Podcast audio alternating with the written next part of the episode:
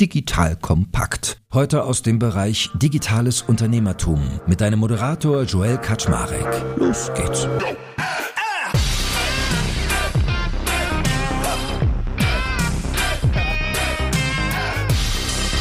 Hallo Leute, mein Name ist Joel Kaczmarek. Ich bin der Geschäftsführer von Digital Kompakt und heute setze ich meine NFT-Session mit dem lieben Dr. Theo Pham fort. Ich nenne ihn auch mal liebevoll Dr. Theo. Theo ist der Experte in Sachen NFTs. Er führt die größte Discord-Community zum Thema, hat eigene Events dazu. Ich habe euch ja letzte Mal auch schon von der Delta School erzählt, in der er Leute weiterbildet, aber vor allem auch Unternehmen rund um das Thema Krypto, NFTs, aber auch Commerce, Social und noch einiges mehr. Also schau dir das unbedingt mal an parallel, während du diesen Podcast hörst.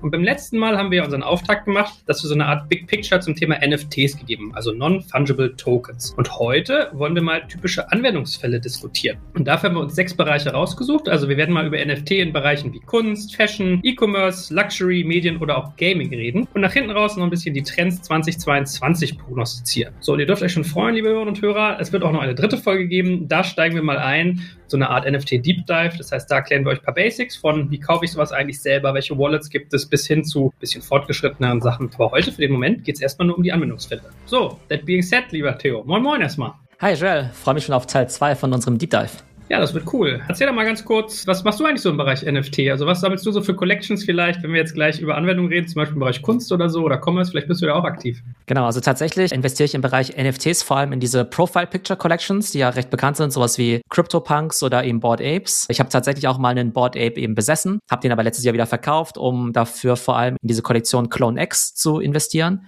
die ja mittlerweile von Nike aufgekauft worden ist. Und einen Teil davon habe ich auch wieder reinvestiert, um mir eben solche Mutant Apes zu kaufen. Das ist ja sozusagen die Geschwisterkollektion von den Board Apes. Das heißt, mein Interesse liegt eben tatsächlich eher in diesen Avataren und eben diesen Metaverse-Anwendungen und weniger, sagen wir mal, in der ästhetischen Kunst. Okay, ich hätte gerade gesagt, ob das Kunst ist, aber du bist also mehr ein Gaming-Eck sozusagen. Eigentlich sogar noch weniger. Das heißt, ich kaufe zwar diese Charaktere, die sozusagen ja als Avatare im Metaverse gelten sollen, aber mit denen kann man ehrlich gesagt im Augenblick noch nicht so viel machen. Ja? Das heißt, dieses Avatar-Segment ist sozusagen eine Kategorie im NFT-Bereich. Dann gibt's eben Kunst, ne? also eher so, was wir uns unter, ich sag mal, Picassos oder so vorstellen. Und dann gibt's eben wirklich noch so Gaming, wo es ja eher darum geht, dass du wirklich eben in einem Game eben Gegenstände kaufst, wieder verkaufst, handelst, irgendwelche Charaktere züchtest, Pferde züchtest und so weiter. Aber da bin ich jetzt auch nicht besonders aktiv. Bei mir geht's halt wirklich eher nur darum, halt diese Avatare zu kaufen, wie eben diese Board Apes. Jetzt kommt ein kleiner Werbespot.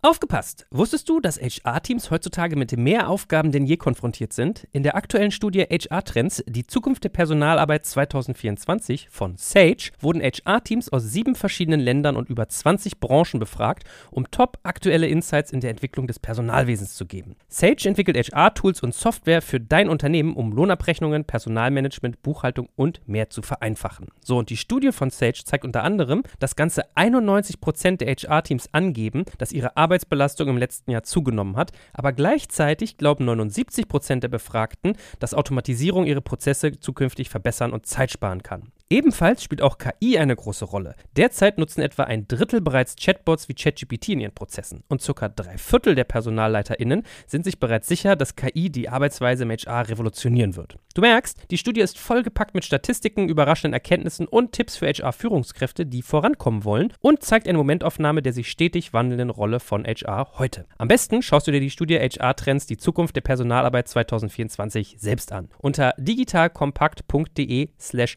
Sage, S-A-G-E, kannst du sie dir komplett kostenlos herunterladen. Und wie immer findest du alle Infos auch auf unserer Sponsorenseite unter digitalkompakt.de slash Sponsoren. Werbung Ende.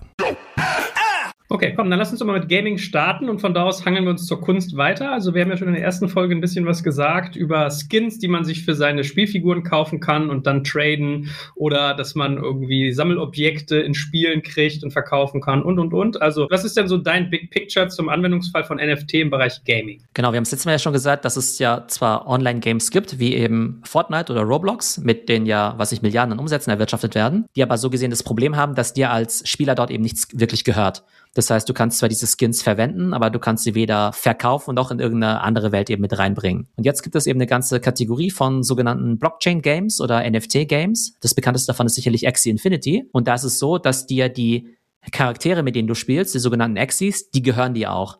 Das heißt, um einsteigen zu können, musst du dir erstmal Charaktere kaufen. Die gehören dir dann aber auch. Und du kannst sie halt auch weiterentwickeln, züchten, mit anderen NFTs irgendwie kreuzen, sozusagen den Nachwuchs dann quasi auch wieder verkaufen auf diesen Marketplaces. Du sammelst eben nebenbei Münzen. Und das ist das sogenannte Play to Earn. Das heißt, mit deiner Aktivität, mit der ganzen Zeit, die du da eben verbringst, kannst du dann eben auch Token eben verdienen und die eben auch wieder verkaufen. Und das ist eben ganz interessant, weil das eben sehr zwiespältig gesehen wird in der Gaming-Community. Die einen sagen, das ist die Zukunft des Gamings, weil wenn du eh schon so viel Zeit in Games verbringst und eben Geld für Items ausgibst, warum solltest du nicht A dafür entlohnt werden, beziehungsweise B in der Lage sein, auch Items wieder zu verkaufen? Und die anderen sagen, dass diese Games eigentlich totaler Schrott sind, weil die eigentlich überhaupt keinen Spaß machen und im Prinzip eher nur sowas wie so virtuelles Goldfarming sind, aber an sich sozusagen vom Gameplay eigentlich überhaupt keinen Mehrwert haben. Wie siehst du das von dem, was du bislang gesehen und gehört hast? Also ich muss ja zu meiner Schande gestehen, ich bin in dieser Art Games nicht so versiert. Ich bin ja so ein alter Consolero und irgendwie so ein Retro-Gamer, aber bin natürlich auch mit sowas wie Diablo 1, 2, 3 groß geworden und dann so ein bisschen von der Seite sowas wie StarCraft angeguckt oder World of Warcraft. Also für mich ist immer so, ich komme auf so Spiele nicht so klar, weil ich zu viele Möglichkeiten habe und zu viel so irgendwie Charakter entwickeln kann. Das überfordert mich immer. Aber wenn ich jetzt mal mich abstrahiere, meinen persönlichen Geschmack und mir mal so Big Picture angucke, glaube ich schon, dass das relevant ist, weil ich fand letzte Mal ganz schön, was du gesagt hast, diese Unterscheidung Web 1, Web 2, Web 3 und wo du dann gesagt hast, bei Web 3 ist der dritte entscheidende Faktor das Besitzen. Ja, und ich meine, das stimmt ja. Ich weiß nicht, wie gaming-affin du bist, aber wenn man in der Gaming-Branche aktiv ist, dann weiß man halt, wie viel Zeit Leute da rein allokieren. Und das dann eigentlich nur handelbar zu machen, dann ist aber Gaming fast ein bisschen wie Arbeit, finde ich ja per se sehr interessant. Und was ich gerade so gedacht habe, wäre,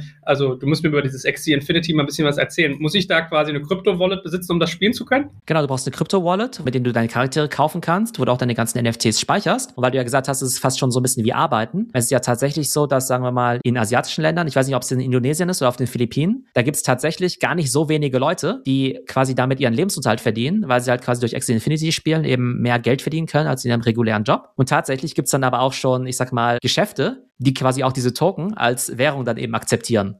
Ne, weil es quasi zum Teil schon so gängig ist, dass sie halt sagen, hey, wir akzeptieren nicht nur Euros und Dollars und vielleicht irgendwie Bitcoin, sondern wir akzeptieren irgendwie auch diesen Axie Infinity Token, so als Beispiel. Ne? Und das ist ja auch so ein bisschen die Definition von diesem Metaverse.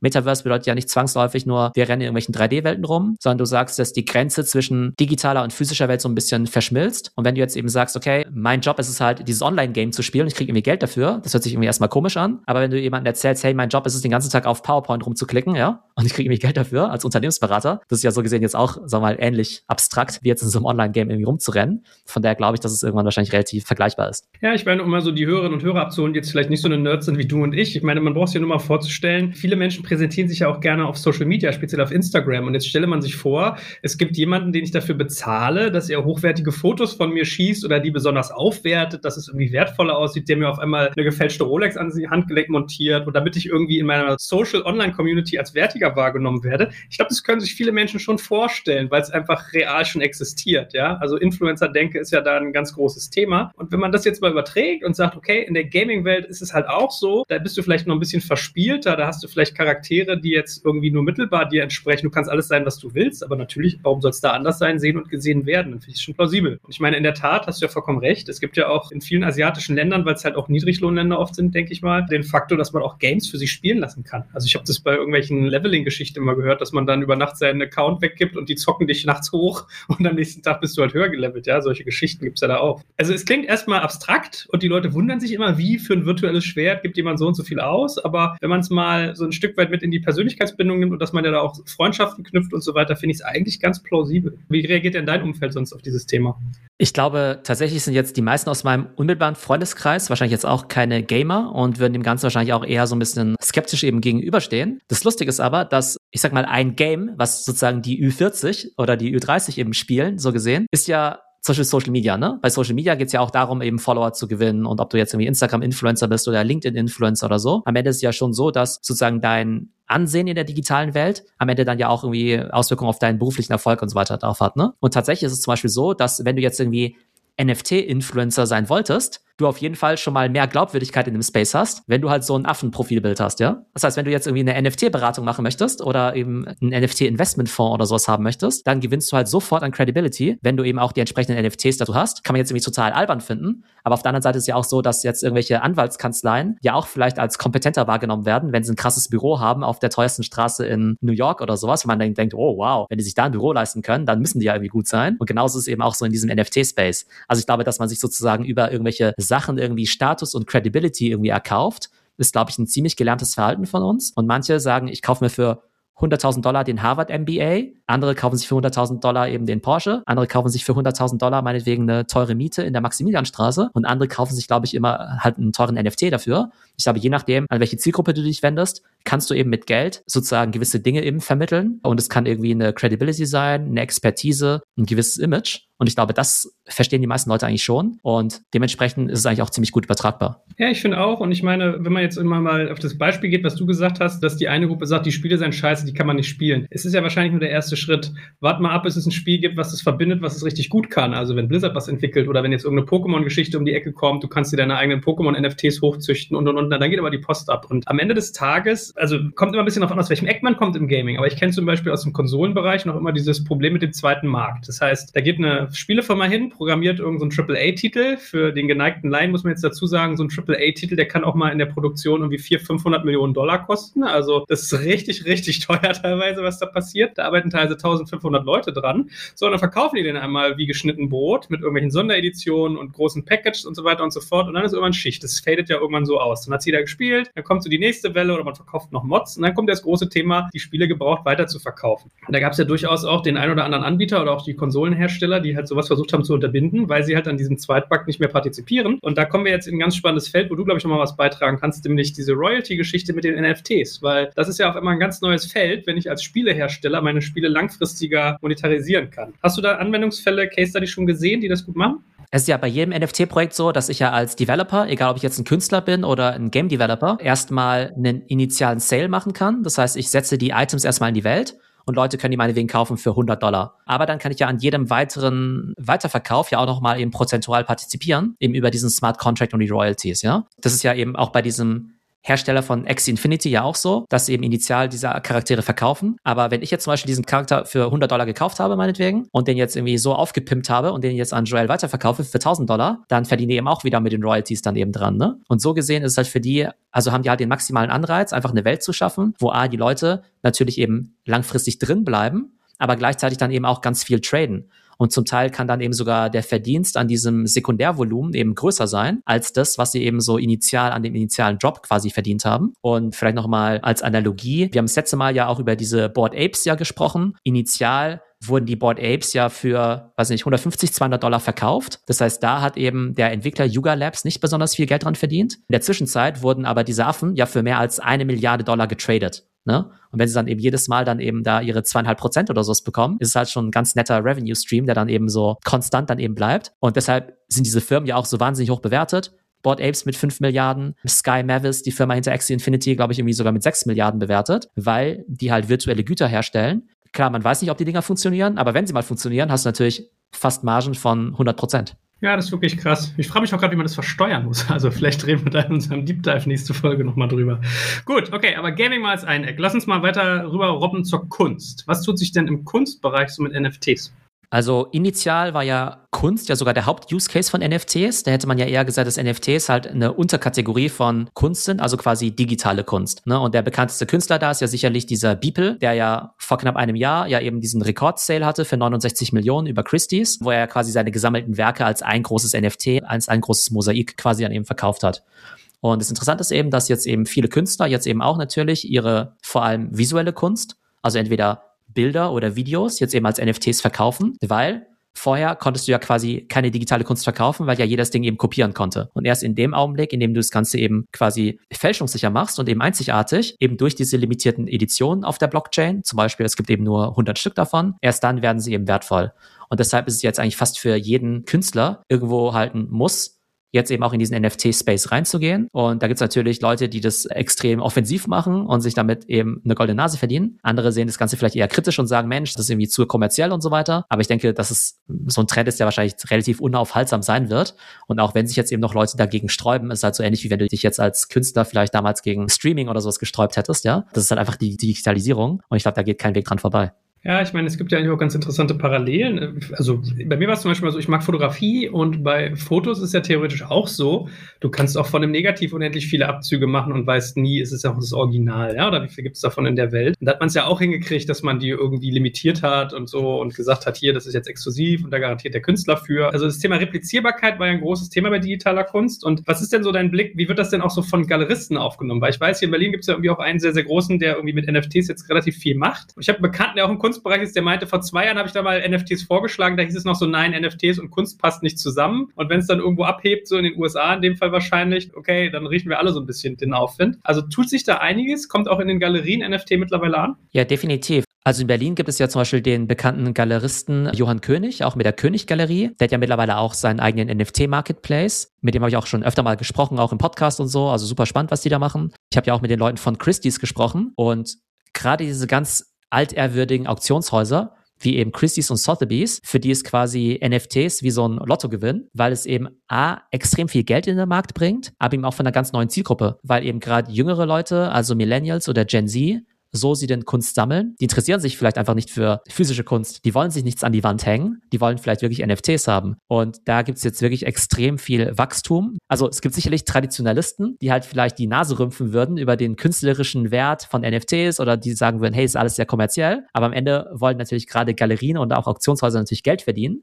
Und für die ist einfach ein extrem gutes Business. Auch von der Größenordnung her extrem spannend. Der NFT-Markt letztes Jahr war ja schon eben um die, was nicht, 40 Milliarden Dollar oder noch mehr. Und ich glaube, das ist dann eben schon fast die Hälfte oder ein Drittel von dem physischen Kunstmarkt, ja. Das heißt, wir reden da jetzt nicht über so eine ganz neue Kategorie, die jetzt vielleicht so ein Prozent von dem echten Kunstmarkt ausmacht, sondern eben schon, ich glaube, in absehbarer Zeit ähnlich groß oder sogar größer sein wird. Das heißt, unter künstlerischen Aspekten kann es jetzt irgendwie schwer beurteilen. Ich glaube, da wird es immer Leute geben, die sagen, hey, Sachen, die jetzt nicht auf einem physischen Canvas sind, sind keine echte Kunst. Aber ich glaube, von der Adoption, gerade bei jüngeren Leuten und eben auch gerade kommerziell, kann man jetzt schon sagen, dass NFTs in der Kunstwelt ein sehr großer Erfolg sind. Mal ganz blöd gefragt, wenn ich jetzt Kunstobjekte in Form eines NFTs kaufe, wo kaufe ich das und was sind die Darstellungsformen? Wir hatten ja in der ersten Folge damals gesagt, du kannst theoretisch ein NFT besitzen, mir einen Screenshot davon schicken, ich kann es als mein Handybildschirm als Hintergrund machen, aber der Besitzer bist trotzdem du. Also die Eigentumsrechte sind manchmal was anderes als die Darstellungsoption. Wie verfahrt man denn mit Kunst und NFT? Wo sehe ich das? Wo kaufe ich das? Also nehmen wir mal an, du fotografierst, ja, und jetzt irgendwie coole Bilder aus Berlin, ja, irgendwie Bilder von der Berliner Startup-Szene, ja, oder meinetwegen welche Porträts, die du irgendwie mit Lunch mit Oliver Samba oder sowas, ja, die du über Jahre eben mhm. geschossen hast und dir gönnen diese Bilder und du willst jetzt meinetwegen irgendwie dein Porträt von Oliver Samba jetzt irgendwie als NFT verkaufen. Dann müsstest du erstmal überlegen, okay, auf welcher Blockchain mache ich es? Zum Beispiel Ethereum. Dann könntest du das Ganze auf deiner eigenen Webseite verkaufen oder eben über eine große Plattform wie zum Beispiel Nifty Gateway, wo aber sozusagen das NFT erstmal in die Welt gesetzt werden muss. Das wird immer so als Mint oder als Launch bezeichnet, ja. Das heißt, du müsstest es eben erstmal veröffentlichen und nehmen wir an, ich bin jetzt irgendwie der Erstkäufer, weil ich zum Beispiel sage, hey, ich bin doch großer Fan von Olli Samba, ich möchte unbedingt dieses erste Bild haben, das kaufe ich jetzt mal irgendwie für 100 Dollar dir jetzt irgendwie ab und danach kann ich das zum Beispiel auf OpenSea oder anderen sozusagen Zweitmarktplätzen dann eben weiterverkaufen. Ne? Das ist dann eben so der normale Weg. Es wird jetzt einfach immer mehr Infrastruktur gebaut, dass quasi jeder NFTs veröffentlichen kann. Also Shopify zum Beispiel, die arbeiten ja auch schon an so Lösungen, dass im Prinzip jeder jetzt irgendwie auch, ohne dass er jetzt irgendwie Blockchain-Programmierer ist, halt innerhalb von Minuten seine eigenen Kollektionen veröffentlichen kann. Beziehungsweise jetzt ist es ja schon möglich, auf OpenSea oder auch auf Seiten wie Rarible, auch als Nicht-Techie, ziemlich schnell seine eigene Kollektion zu launchen. Jetzt kommt ein kleiner Werbespot. Aufgepasst! Wusstest du, dass HR-Teams heutzutage mit mehr Aufgaben denn je konfrontiert sind? In der aktuellen Studie HR Trends, die Zukunft der Personalarbeit 2024 von Sage, wurden HR-Teams aus sieben verschiedenen Ländern und über 20 Branchen befragt, um top aktuelle Insights in der Entwicklung des Personalwesens zu geben. Sage entwickelt HR-Tools und Software für dein Unternehmen, um Lohnabrechnungen, Personalmanagement, Buchhaltung und mehr zu vereinfachen. So, und die Studie von Sage zeigt unter anderem, dass ganze 91% der HR-Teams angeben, dass ihre Arbeit Arbeitsbelastung im letzten Jahr zugenommen hat, aber gleichzeitig glauben 79 Prozent der Befragten, dass Automatisierung ihre Prozesse zukünftig verbessern und Zeit sparen kann. Ebenfalls spielt auch KI eine große Rolle. Derzeit nutzen etwa ein Drittel bereits Chatbots wie ChatGPT in ihren Prozessen und circa drei Viertel der PersonalleiterInnen sind sich bereits sicher, dass KI die Arbeitsweise im HR revolutionieren wird. Du merkst, die Studie ist vollgepackt mit Statistiken, überraschenden Erkenntnissen und Tipps für HR-Führungskräfte, die vorankommen wollen und zeigt eine Momentaufnahme der sich stetig wandelnden Rolle von HR heute. Am besten schaust du dir die Studie HR-Trends, die Zukunft der Personalarbeit 2024 selbst an. Unter digitalkompakt.de slash Sage, S-A-G-E, kannst du sie dir komplett kostenlos herunterladen. Und wie immer findest du alle Infos auch auf unserer Sponsorenseite unter digitalkompakt.de slash Sponsoren. Werbung Ende. Und was ist der Gedanke? Also Kunst ist ja eigentlich dafür da, sie angeguckt zu werden, angeschaut zu werden und nicht irgendwie nur in Form von einer Datenzeile auf, in einer Wallet zu liegen. Wenn man sowas kauft, wie muss ich mir das vorstellen? Habe ich dann wirklich irgendwie so eine Art virtuelles Bild, was ich mir runterladen kann? Also einfach mal für Laien gesprochen. Man hören jetzt viele zu, na, der Theo sagt hier, ich kaufe mir jetzt bei Sotheby's irgendwie ein NFT, was er gemacht hat vor fünf Jahren, der kriegt noch Royalties und dies und das und jenes. Aber was habe ich in der Hand? Also um mal bei unserem Beispiel zu bleiben, ja. Nehmen wir an, ich kaufe jetzt irgendwie dieses Olli Samba NFT, dann gehört mir erstmal der Token das heißt, ich könnte jetzt sozusagen diesen Token auch wieder weiterverkaufen, ja? Beziehungsweise vielleicht gibt es ja auch noch eine Utility. Vielleicht kann ich mich ja mit dem Token irgendwo einloggen und bin dann irgendwie zu Gast bei deiner nächsten Digital Kompakt Konferenz oder sowas. Ne? Das war dieses ganze Utility-Thema, was wir erwähnt haben. Dann ist aber die Frage, du als Künstler, welche Rechte verkaufst du mir jetzt eigentlich mit? Hast du mir jetzt eben nur den Token verkauft oder kann ich jetzt quasi auch mit dem Bild jetzt machen, was ich will? Gehört das Bilderrecht quasi Oliver Samba, weil der jetzt irgendwie da drauf ist? Gehört es quasi dir, weil du der Fotograf bist? Oder gehört es jetzt irgendwie mir, weil ich der Tokeninhaber bin? Und nehmen wir mal an, es wäre jetzt deine Entscheidung, was du damit machen kannst. Jetzt kannst du sagen, hey, ich habe zwar einen Theo den Token verkauft, aber das habe ich so toll fotografiert, der kann jetzt nicht einfach irgendwelche Mützen oder T-Shirts irgendwie mit diesem Bild irgendwie rausbringen. Oder du sagst, nee, meine Token-Inhaber, die können damit machen, was sie wollen und die haben auch die ganzen kommerziellen Rechte. Und ich als Käufer würde ja den Token wahrscheinlich wertvoller finden, wenn ich eben auch die vollen kommerziellen Rechte eben dran hätte und jetzt irgendwie auch damit eine Ausstellung machen kann oder Merchandise machen kann und so weiter. Ne? Das ist auch das, was diese Board Apes ja sehr, sehr clever gemacht haben ist, dass sie gesagt haben, hey, jeder, der sich so einen Token kauft, kann damit kommerziell machen, was er möchte.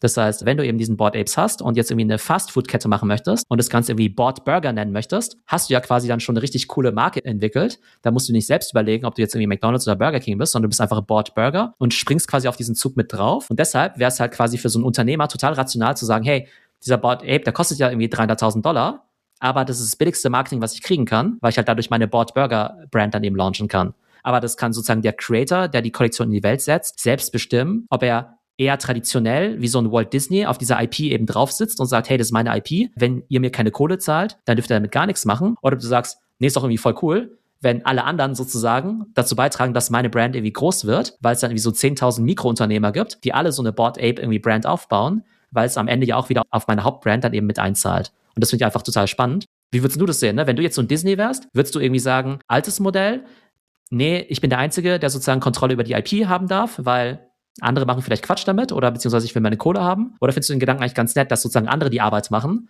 und sozusagen die Brand für mich aufbauen? Ich bin ja da immer der Meinung, dass Markenqualität gepflegt werden will. Also ich hätte dann eher Angst, dass die dann irgendwie meinen Board 8 mit irgendeinem nackten Pillermann zeigen oder sowas oder in einem nichtwertigen Umfeld, ne? Deswegen, aber ich im Prinzip verstanden. Ich muss ganz an Musik denken. Also ich habe irgendwie relativ viel Zeit hier mit Sebastian Krumbiegel von den Prinzen verbracht, der mir dann erklärt hat, wie so Musikrechte in Deutschland funktionieren. Und du kannst zum Beispiel als deutscher Sänger deine Musikrechte nicht verkaufen, die Urheberrechte. Du kannst zwar die Nutzungsrechte verkaufen, aber der Autor bist immer du. Und in den USA ist zum Beispiel anders, wenn Lady Gaga einen Song schreibt und du kaufst den ab, dann ist es deiner, der gehört alles und Lady Gaga kriegt gar nichts mehr. Ne? Das ist man ganz schnell bei so Themen wie GEMA und so. Das ist ganz interessant, sich über sowas mal Gedanken zu machen im künstlerischen Bereich. Also da tun sich ganz neue Dinge auf. Und ich meine, wir reden jetzt die ganze Zeit über NFTs im Sinne von Bildern. Kann auch Musik-NFT sein. Ja klar, es gibt jetzt Musik-NFTs und die funktionieren so, dass du als Künstler deinen Song als NFT verkaufen kannst und dann zum Beispiel einfach nur sagen könntest, hey, den Song gibt es halt nur als NFT und nur die Besitzer als NFTs können irgendwie den Song hören. Ist vielleicht für irgendwie Fans ganz spannend, aber jetzt vielleicht nicht unbedingt kommerziell als Investmentobjekt vielleicht interessant. Jetzt gibt es aber auch Musiker, die sagen, hey, ich kriege doch pro Stream auf Spotify irgendwie 0,x Cent. Und wenn du jetzt irgendwie mein NFT kaufst, bist du einer von 100 Besitzern von diesem Song und dafür kriegst du bis in alle Ewigkeiten irgendwie ein Prozent meiner Royalties, die ich eben auf Spotify mit diesem Song verdiene, ja. Und wenn es irgendwie schlecht läuft, sind es irgendwie ein Dollar. Und wenn es irgendwie gut läuft, keine Ahnung, sind es irgendwie Hunderttausende von Dollar, weiß man natürlich nicht. Aber im Prinzip kann man halt sozusagen ein Asset dann eben verkaufen, an das dann eben auch gewisse Revenue Streams dann eben auch gebunden sind. Und das ist halt dann irgendwie ganz spannend, weil du dann schon wieder sagen könntest, naja gut, das NFT ist eben nicht nur so ein lustiges Bild von irgendeinem so Cartoon oder so, sondern das ist im Prinzip ein Vertrag.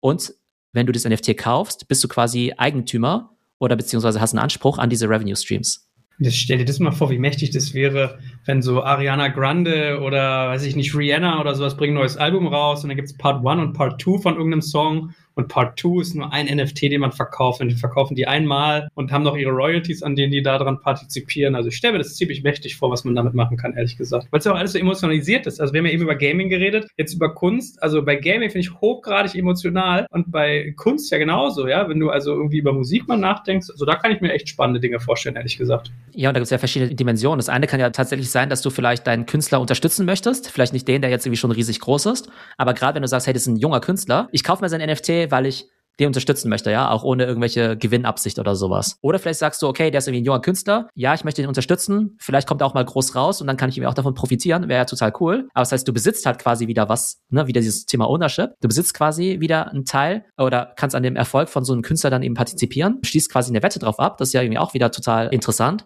Und es ist natürlich auch eine gewisse Art von Startup-Funding oder Crowdsourcing-Mechanismus, wo jetzt natürlich auch Companies sagen könnten, hey, ähm, ich habe jetzt irgendwie keine Business Angel, ich habe jetzt keine VC-Investoren, sondern ich raise quasi Geld über meine Community. Und so gesehen könntest du halt sagen, dass das, was im NFT-Space jetzt gerade passiert, irgendwelche Online-Games, Axie Infinity oder Bored Ape, könntest halt auch sagen, dass Bored Ape quasi ist wie Walt Disney, halt eine Media Company, die aber halt sozusagen initial ihr erstes Geld geraced hat, indem sie halt irgendwelche NFTs verkauft haben und halt quasi damit ihr Seed Investment eben an Bord geholt haben, um damit eben ihr Unternehmen immer weiter auszubauen. Ne? Das heißt, da ist total viele Möglichkeiten. Aber die Investoren werden halt belohnt. Ne? Also, wenn du jetzt halt immer davon sprichst, jeder Board Ape ist irgendwie 300.000 wert, also ja, ist er, aber halt auch unter anderem für die Leute, die halt vor x Monaten halt gesagt haben, hey, ich bin bereit, 100 Dollar, 1000 Dollar, 10.000 Dollar für so einen blöden Affen irgendwie auszugeben.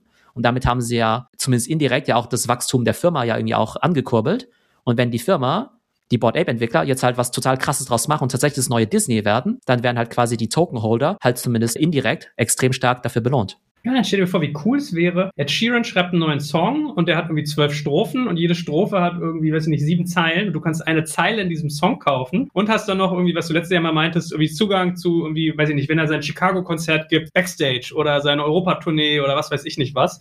Also ich finde, dann versteht man das Prinzip schon relativ schnell. Es geht um Ownership, es geht um Exklusivität, um Zugang, also auch ein Geschäftsmodell, was da sozusagen hintersteckt. Aber gut, Kunst mal abgehakt. Fashion habe ich gelesen. Hast du auch noch spannende NFT-Anwendungen? Was gibt's denn da bitte schön? Also da geht es halt ganz klar um das Thema digitale Fashion. Das haben wir an verschiedenen Stellen ja schon mal ein bisschen angeschnitten.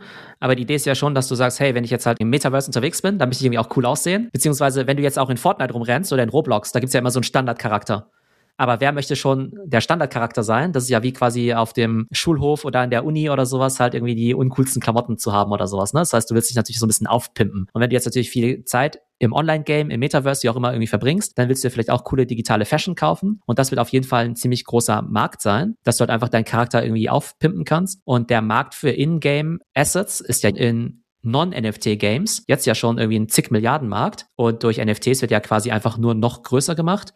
Und das ist ja auch der Grund, weshalb zum Beispiel Adidas und Nike jetzt ja auch so stark an diesem Space eben interessiert sind. Auch ein Gucci, die sind ja eben auch schon mit drin, weil sie eben ganz klar sagen, okay, Wearables in NFT-Form wird ein riesiger Markt sein. Ich bin die Tage an dem Lacoste Store hier in Berlin vorbeigefahren. Die machen immer so eine Kollektion, jedes Jahr eine, was weiß ich, mit Kodak oder mit National Geographic. Und dieses Jahr ist es Minecraft, habe ich gesehen. Und ich frage mich gerade so, also ich glaube, ich kenne die Antwort, deswegen, aber ich will natürlich mal so ein bisschen die Möglichkeiten rausscheren. Könnte man jetzt hingehen als Lacoste und sagen, pass mal auf, wenn du irgendwie im Minecraft Metaverse bist, kannst du dir für 1000 Dollar so ein Lacoste NFT kaufen für deinen Minecraft-Charakter. Und wenn du mit diesem NFT dann in unseren Laden gehst oder in unseren Online-Store, kriegst du auch noch ein Shirt, was genauso aussieht wie dein Charakter dazu gekauft. Also gibt es da auch noch so die Offline-Verbindung zwischen beiden Welten? Genau, definitiv. Also es gibt ja so diese alten Metaverses, sag ich mal. Dazu gehören eben Minecraft, Roblox und auch Fortnite. Insofern, dass die ja eigentlich jetzt nichts mit also noch nichts mit NFTs zu tun haben und einfach nur sagen, hey, wir sind unser geschlossenes Ökosystem, wir wollen da unsere Kohle verdienen, wir wollen aber nicht wirklich, dass irgendjemand diese Gegenstände besitzt oder sowas, ne? Was jetzt aber jede Fashion-Firma machen könnte, wäre zu sagen, hey, wir verkaufen jetzt ein NFT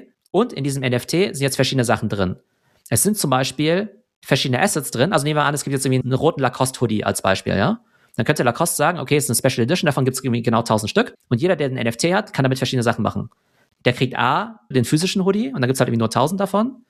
Aber B, haben wir quasi diesen roten Lacoste-Hoodie auch noch gebaut als digitale Version für Fortnite und für Roblox und für Sandbox und für Decentraland. Dass du halt sagst, wenn du diesen Token besitzt, dann kannst du dich auf der Lacoste-Webseite irgendwie einloggen, lacoste.com slash NFT. Tokenbesitzer können sich dort einloggen und können dort quasi verschiedene Assets runterladen, quasi verschiedene Dateiformate von diesem roten Hoodie, um den eben in verschiedenen Metaverses zu tragen. Also ich glaube, das wird definitiv sozusagen der Weg der Zukunft sein, dass du halt sagst, wenn die Leute schon Geld dafür ausgeben, dann muss ich eben auch diese digitalen Assets in verschiedenen Dateiformaten zur Verfügung stellen, sodass die Leute eben damit nicht nur in einem Metaverse, sondern in unterschiedlichen digitalen Welten rumrennen können. Und jetzt mal so unter uns, das ist schon ein bisschen cool, oder? Ich bin ja sehr stark in dieser Clone X Kollektion ja investiert, die ja von Nike gekauft worden ist. Und ich habe da jetzt ja quasi auch so ein paar Boxen, die derzeit quasi noch geheim sind. Also man weiß noch nicht genau, was da drin ist. Aber da wird wahrscheinlich in den nächsten Tagen das Geheimnis gelüftet und da wird eben auch digitale Fashion drin sein, womit ich dann eben entweder meine Charaktere anziehen kann, beziehungsweise da wird es dann ja auch solche digitalen Marketplaces geben, wo ich dann eben auch diese Sachen auch einfach traden kann, ja. Das heißt, genauso wie es ja irgendwie physische Sneaker-Flipper gibt, ja, oder Leute, die als Sneaker handeln, wird es halt Leute geben, die einfach digitale Fashion dann eben handeln und ganz genau wissen, hey, dieser digitale Sneaker oder dieses digitale T-Shirt ist irgendwie mega selten und wenn ich den jetzt irgendwie für 100 Dollar kaufen kann, kann ich den morgen gleich wieder für 1000 Dollar weiterflippen. Von daher glaube ich, dass sich da eben auch ganz neue, ja, Berufsbilder dann eben auch ergeben werden. Sowohl virtuelle Fashion-Designer, virtuelle Fashion-Brands, als auch natürlich virtuelle Fashion-Händler. Und wenn ich jetzt zum Beispiel total gut darin wäre, 3D-Sachen zu designen oder Fashion zu designen am Computer, dann würde ich vielleicht irgendwann gar nicht mehr sagen, boah, jetzt gebe ich es irgendwie in die physische Produktion, sondern sagen, okay, es gibt es irgendwie nur digital und das verkaufe ich jetzt halt nur an diese Avatare. Aber was heißt es, dass Nike die gekauft hat? Die haben quasi das Disney im Hintergrund gekauft, die Royalty Owner, und du bist sozusagen dann wie so ein Sub-Shareholder. Die Entwickler hinter dieser Clone X Kollektion, das ist jetzt ja sozusagen die nach Board Apes und CryptoPunks, also so, eigentlich so die drittgrößte Kollektion. Die Firma dahinter heißt Artifact und die haben sich eigentlich so aufgebaut wie eine digitale Fashion-Firma. Also die haben sich quasi immer bezeichnet als das Gucci des Metaverse oder das Supreme des Metaverse, weil sie eben auch immer so diese digitalen Fashion-Jobs oder Sneaker-Jobs gemacht haben. Und jetzt sagen sie eben, okay, wir bauen jetzt ein komplettes Metaverse mit digitalen Charakteren, digitalen Wohnungen und digitaler Fashion. Und da hat dann eben Nike gesagt, hey cool, wir wollen eh in diesen Bereich einsteigen. Jetzt lass uns doch diese komplette Company kaufen. Das heißt, da, wo Adidas einfach nur gesagt hat, hey, wir kaufen uns jetzt irgendwie einen Affen für 150.000 Dollar und machen so eine Art Kooperation als Einstieg ins Metaverse, hat halt Nike gleich mehrere hundert Millionen Dollar oder vielleicht sogar eine Milliarden Dollar in die Hand genommen, um zu sagen, hey, wir kaufen komplett so eine Company auf als unseren Startpunkt ins Metaverse.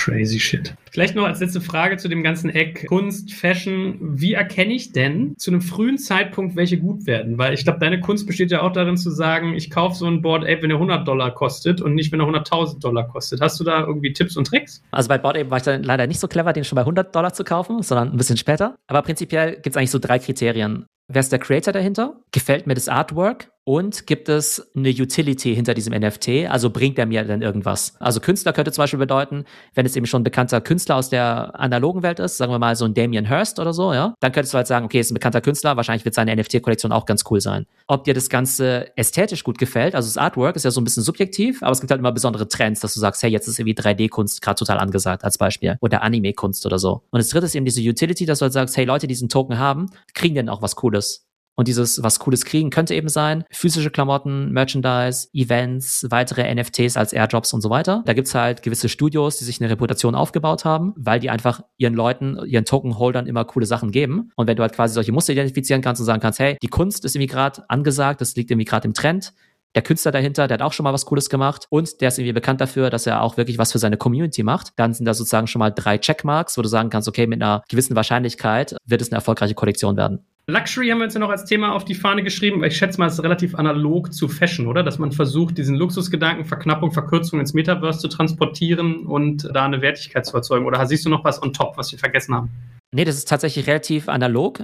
Also viele beschweren sich ja immer darüber, dass du sagst, naja, so ein NFT, der hat ja keinen intrinsischen Wert und warum kostet der jetzt irgendwie jetzt plötzlich 10, 20, 100.000 Dollar? Und bei Luxury finde ich es ja genauso frappierend, wenn du sagst, okay, das ist jetzt eigentlich ein weißes T-Shirt, ja, das kostet eigentlich 5 Dollar und wenn dann halt ein Gucci-Logo drauf ist, kostet es halt irgendwie 500 Dollar, ja. Das ist ja irgendwie ähnlich künstlich. Und deshalb glaube ich, dass sich gerade eben alle Luxusfirmen und Uhrenfirmen, dass die sich halt erst recht extrem für diesen Bereich eben interessieren, weil es eigentlich ihrem physischen Geschäftsmodell eigentlich schon sehr, sehr nahe kommt. Also einfach irgendwie irgendwo fiktive Werte irgendwie zu schaffen, die irgendwie rein auf Branding und Marketing sozusagen basieren, die auf Verknappung eben basieren, auf Hype, um die dann eben sehr teuer zu verkaufen. Ganz spannend auch. Es gibt ja zwei große Luxusgruppen in der Welt. Also einerseits natürlich den Louis Vuitton-Konzern und dann eben auch Kering. Und zu Kering gehören ja unter anderem dann eben auch Gucci und Saint Laurent und auch Balenciaga. Und das ist eben ganz interessant. Einmal dieser Kering-Konzern, der ist ja schon lange bekannt dafür, dass sie sehr experimentierfreudig sind. Das heißt, die machen schon lange irgendwelche Sachen mit Roblox und virtuelle Sneaker und Augmented Reality Sneaker und so weiter. Das heißt, die sind natürlich auch sehr stark an diesem ganzen Thema NFT und Metaverse eben interessiert. Das heißt, sie sind sehr experimentierfreudig. Der Bernard Arnault, der was nicht reichste Mensch Europas oder der Welt sogar, der Chef vom Louis Vuitton-Konzern, der sagt, ja, er weiß noch nicht so genau, was er davon halten soll, findet er irgendwie interessant, könnte aber auch eine riesen Bubble sein. Wenn du aber die Social Media Profile von seinen beiden Söhnen anguckst, Frédéric Arnaud und auch Alexandre Arnaud, die sind ja CEOs von manchen von diesen Brands, irgendwie Tag Heuer, der Uhrenbrand, oder eben auch von Rimowa oder Tiffany und so weiter, ne? Wenn du auf deren Social Media Profile gehst, dann wirst du eben sehen, dass eben der eine einen CryptoPunk Profile Picture hat und der andere hat eben so ein Clone X Profile Picture, ja. Das heißt, die sind da eben schon voll drin. Von daher glaube ich, dass eben sowohl der Louis Vuitton Konzern als auch der Kering Konzern da eben extrem stark in diesen Bereich reingehen werden. Jetzt kommt ein kleiner Werbespot. Aufgepasst! Wusstest du, dass HR-Teams heutzutage mit mehr Aufgaben denn je konfrontiert sind? In der aktuellen Studie HR Trends, die Zukunft der Personalarbeit 2024 von Sage, wurden HR-Teams aus sieben verschiedenen Ländern und über 20 Branchen befragt, um top aktuelle Insights in der Entwicklung des Personalwesens zu geben. Sage entwickelt HR-Tools und Software für dein Unternehmen, um Lohnabrechnungen, Personalmanagement, Buchhaltung und mehr zu vereinfachen. So, und die Studie von Sage zeigt unter anderem, dass ganze 91% der HR-Teams angeben, dass ihre Arbeit Arbeitsbelastung im letzten Jahr zugenommen hat, aber gleichzeitig glauben 79 Prozent der Befragten, dass Automatisierung ihre Prozesse zukünftig verbessern und Zeit sparen kann. Ebenfalls spielt auch KI eine große Rolle. Derzeit nutzen etwa ein Drittel bereits Chatbots wie ChatGPT in ihren Prozessen und circa drei Viertel der PersonalleiterInnen sind sich bereits sicher, dass KI die Arbeitsweise im HR revolutionieren wird. Du merkst, die Studie ist vollgepackt mit Statistiken, überraschenden Erkenntnissen und Tipps für HR-Führungskräfte, die vorankommen wollen und zeigt eine Momentaufnahme der sich stetig wandelnden Rolle von HR heute. Am besten schaust du dir die Studie HR-Trends, die Zukunft der Personalarbeit 2024 selbst an. Unter digitalkompakt.de slash Sage, S-A-G-E, kannst du sie dir komplett kostenlos herunterladen. Und wie immer findest du alle Infos auch auf unserer Sponsorenseite unter digitalkompakt.de slash Sponsoren. Werbung Ende. Ja, ich finde immer ganz interessant, wie man merkt, wie einfach auch so ein Blueprint einfach runtergebaut wird. Ne? Also ich bilde mir ein, Remover hat ja die Geschäftsführung gerade abgegeben, aber das fand ich so plakativ, weil es ist so ein deutsches Qualitätsunternehmen gewesen mit Historie. Und dann kommst du hin und machst eine Luxury-Brand draus, indem du verknappst, indem du irgendwie Design reinbringst und so weiter. Und das jetzt auf Steroiden im NFT-Space ist interessant. Aber ich möchte mit dir gerne noch über zwei weitere Bereiche reden, E-Commerce und Medien. Fangen wir mit E-Commerce an. Gibt es im Commerce-Bereich noch was, was dich auch schon ein bisschen angerissen wurde mit den Sachen, die wir jetzt schon besprochen haben?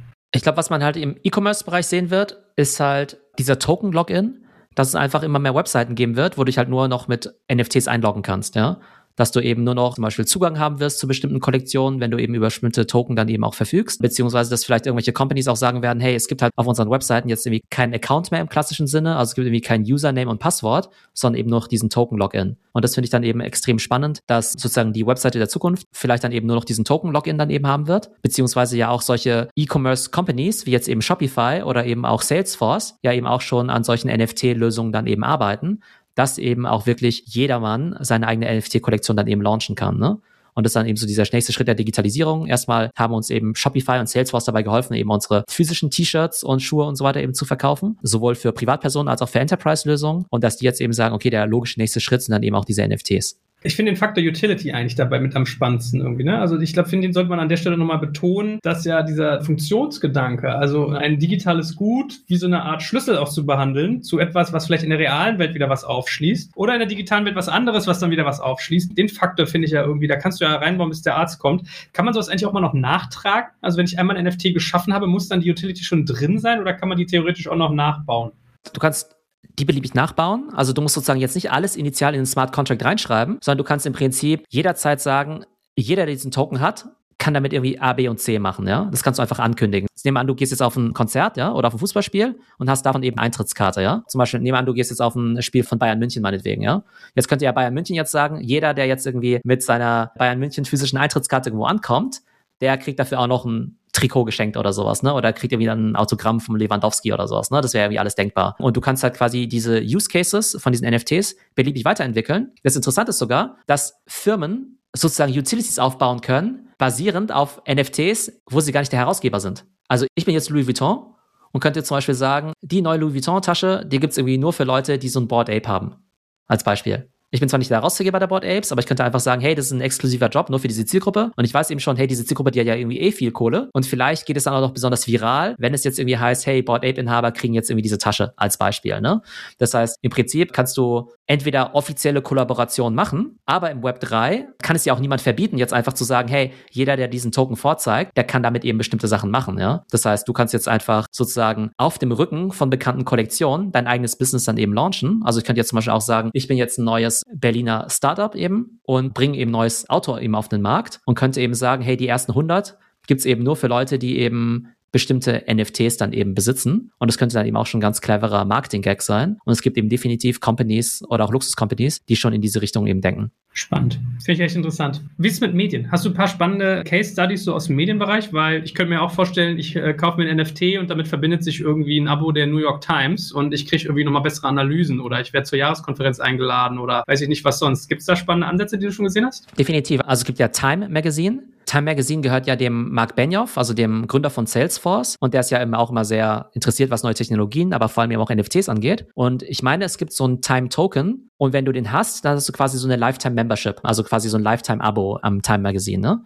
Das heißt, das ist eben eine Möglichkeit. Dann haben wir ja vorhin schon gesagt, dass es im Musikbereich ja quasi Songs gibt, die du quasi besitzen kannst und damit sogar auch die Royalties eben verdienst. Es gibt mittlerweile auch schon Content-Webseiten, die sozusagen token-gated sind. Das heißt, es gibt ja die typische Paywall, wo du halt sagst, hey, irgendwie Bild Plus oder Spiegel Plus gibt's eben nur für Leute, die halt irgendwie ihre, was ich, 100 Euro im Jahr eben dafür bezahlen. Und jetzt gibt's eben durchaus schon Publikationen, die sagen, hey, wir verkaufen eben Token und du loggst dich halt immer mit deiner Metamask-Wallet und deinem Token dann eben ein, ne? Es gibt auch noch eine ganz spannende Variante davon. Sorry, wenn es halt immer diese Affen sind, aber da entwickeln sich immer ganz spannende Geschäftsmodelle. Ich selber besitze ja auch zwei von diesen Affen, also von diesen Mutant Apes. Und die spielen sozusagen eine kleine Nebenrolle in einer Art Board Ape Film, der bald mal rauskommen wird, ja. Und ich habe quasi die Nebendarstellerrechte an diesen beiden Affen quasi für diesen Film quasi weiterverkauft und lizenziert. Und irgendwann in Zukunft, wenn dieser Film mal rauskommt, dann werde ich quasi einen Teil dieser Einnahmen bekommen, dafür, dass ich eben diese beiden Charaktere zur Verfügung gestellt habe. Denn mir gehören ja quasi die Charaktere, die wollen einen Film machen, brauchen aber irgendwelche Charaktere dafür. Und anstatt dass sie jetzt irgendwie Schauspieler einstellen, haben sie halt diese Comic-Charaktere Denen gehören aber nicht diese Affen, sondern die müssen halt jetzt quasi in der Affen-Community fragen, hey, wer hat quasi Bock, seinen Affen uns zur Verfügung zu stellen? Und ich habe eben meine zwei zur Verfügung gestellt. Und vielleicht ist es so, dass dieser Film irgendwann mal irgendwie 100 Euro Einnahmen machen wird. Und dann bekomme ich vielleicht irgendwie davon irgendwie ein Euro. Aber vielleicht macht der Film irgendwie auch, keine Ahnung, eine Million oder viel, viel mehr. Und dann würde ich eben auch dementsprechend einen Anteil davon eben bekommen. Das hast du gemacht? Das habe ich, gemacht. Das hab ich gemacht. Das habe ich gemacht. Ah, cool. Das habe ich gemacht, ja. Das heißt, ich habe tatsächlich so einen Vertrag unterschrieben. Aber das Interessante ist halt eben, da steht nicht drin, irgendwie Theo lizenziert irgendwie seine Affen und bekommt irgendwie dafür dann irgendwann mal irgendwelche Revenues oder so, sondern da steht, die Affen mit der ID ABC sind sozusagen Teil dieses Vertrags. Das heißt, wenn jetzt in drei Jahren meinetwegen diese Gewinne von diesem Film ausgeschüttet werden, dann werden halt diese Gewinner automatisch an die Wallet ausgezahlt die zu diesem Zeitpunkt eben diese Affen halten. Und wenn es in drei Jahren dann zum Beispiel du bist, ja, weil ich dir irgendwie meine Affen verkauft habe, ja, dann landet das Geld einfach in deiner Wallet drin. Aber es ist halt auch wieder das Coole an diesen Smart Contracts, dass niemand wissen muss, welche Person oder welche Entität oder welche Firma tatsächlich diese Affen hält. Es ist irgendwie ziemlich einfach auf der Blockchain nachzuvollziehen, welche Wallet die Dinger eben besitzt. Und auch wenn ich meinetwegen heute diesen Lizenzvertrag abgeschlossen habe, ich habe halt nichts davon, wenn ich halt in drei Jahren diese Token nicht mehr halte.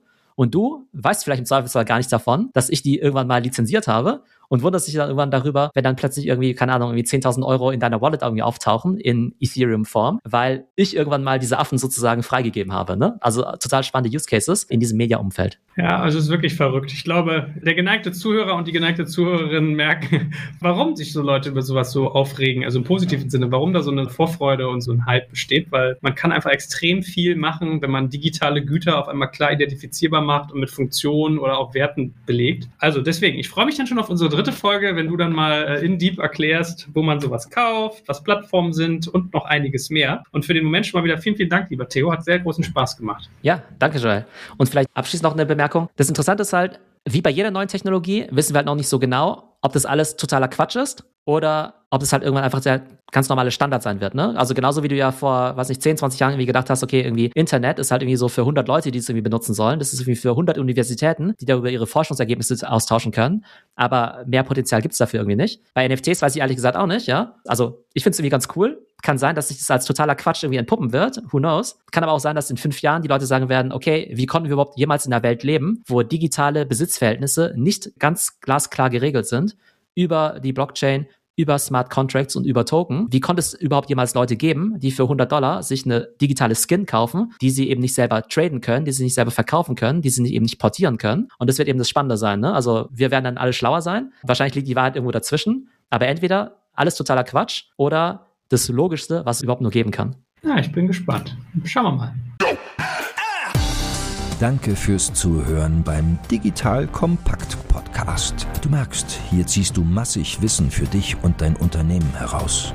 Wenn du mit uns noch erfolgreicher werden möchtest, abonniere uns auf den gängigen Podcast-Plattformen. Und hey, je größer wir werden, desto mehr Menschen können wir helfen. Also erzähl doch auch deinen Kolleginnen und Kollegen von uns. Bis zum nächsten Mal.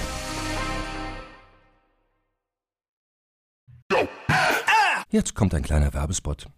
Aufgepasst! Wusstest du, dass HR-Teams heutzutage mit mehr Aufgaben denn je konfrontiert sind? In der aktuellen Studie HR Trends, die Zukunft der Personalarbeit 2024 von Sage, wurden HR-Teams aus sieben verschiedenen Ländern und über 20 Branchen befragt, um top aktuelle Insights in der Entwicklung des Personalwesens zu geben. Sage entwickelt HR-Tools und Software für dein Unternehmen, um Lohnabrechnungen, Personalmanagement, Buchhaltung und mehr zu vereinfachen. So, und die Studie von Sage zeigt unter anderem, dass ganze 91% der HR-Teams angeben, dass ihre Arbeit Arbeitsbelastung im letzten Jahr zugenommen hat, aber gleichzeitig glauben 79 Prozent der Befragten, dass Automatisierung ihre Prozesse zukünftig verbessern und Zeit sparen kann. Ebenfalls spielt auch KI eine große Rolle. Derzeit nutzen etwa ein Drittel bereits Chatbots wie ChatGPT in ihren Prozessen und circa drei Viertel der PersonalleiterInnen sind sich bereits sicher, dass KI die Arbeitsweise im HR revolutionieren wird. Du merkst, die Studie ist vollgepackt mit Statistiken, überraschenden Erkenntnissen und Tipps für HR-Führungskräfte, die vorankommen wollen und zeigt eine Momentaufnahme der sich stetig wandelnden Rolle von HR heute. Am besten schaust du dir die Studie HR-Trends, die Zukunft der Personalarbeit 2024 selbst an. Unter digitalkompakt.de slash Sage, S-A-G-E, kannst du sie dir komplett kostenlos herunterladen. Und wie immer findest du alle Infos auch auf unserer Sponsorenseite unter digitalkompakt.de slash Sponsoren. Werbung Ende.